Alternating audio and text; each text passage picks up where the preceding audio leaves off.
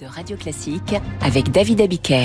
8h11, c'est l'heure de retrouver Guillaume Tabar pour euh, l'éditorial avec le Figaro. Bonjour Guillaume. Bonjour David.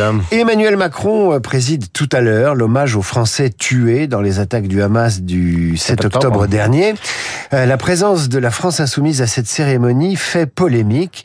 La polémique est-elle justifiée? Écoutez, pour dire clairement les choses, il y a bien sûr quelque chose d'indécent à la présence de LFI, hein, compte tenu des déclarations de ses dirigeants lors de ces attaques, qu'ils refusent toujours de qualifier de terroristes.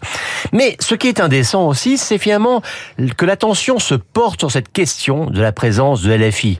Ce dont, ce dont on devrait parler, et exclusivement, c'est de l'hommage officiel de la France à ces 41 Français, certains étant binationaux, qui ont fait partie du millier de victimes du Hamas, ce qui fait du 7 octobre l'attaque terroriste à l'étranger qui a fait le plus de victimes françaises depuis 1989.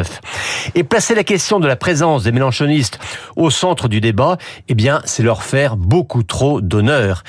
Eux, bien sûr, ça ne les dérange pas. Au contraire, c'est leur stratégie habituelle.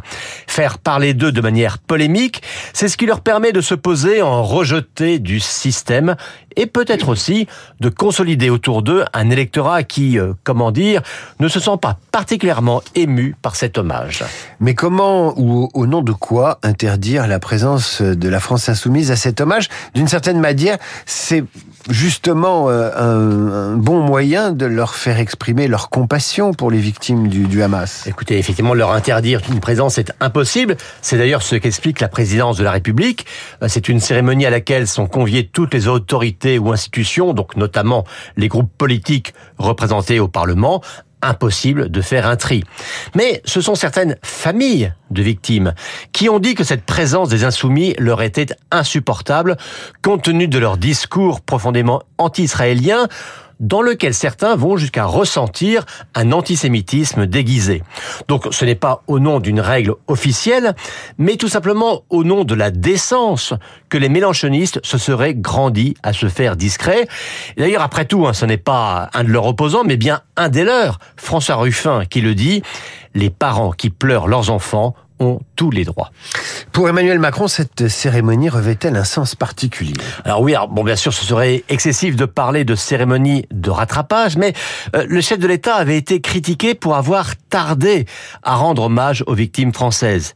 Alors ce retard s'explique par le fait qu'il y a encore des otages français toujours détenus par le Hamas et que la France ne voulait rien faire qui complique les négociations en vue de leur libération. Mais cela dit, hein, cet, cet hommage s'imposait quand même. Et puis, vous vous souvenez hein, que Emmanuel Macron avait été très critiqué pour son absence à la marche contre l'antisémitisme du 12 novembre, organisée par Yael Braun-Pivet et Gérard Larcher. Eh bien, en plaçant cette cérémonie euh, sous le signe, je le cite, de la, le signe universel de la lutte contre l'antisémitisme, le chef de l'État a voulu souligner que cette absence d'alors n'exprimait aucune indifférence. Merci Guillaume et à demain et on va continuer euh, sous le signe de l'émotion après l'émotion de, de cet hommage qui aura lieu aujourd'hui, euh, cet hommage aux victimes des massacres du 7 octobre.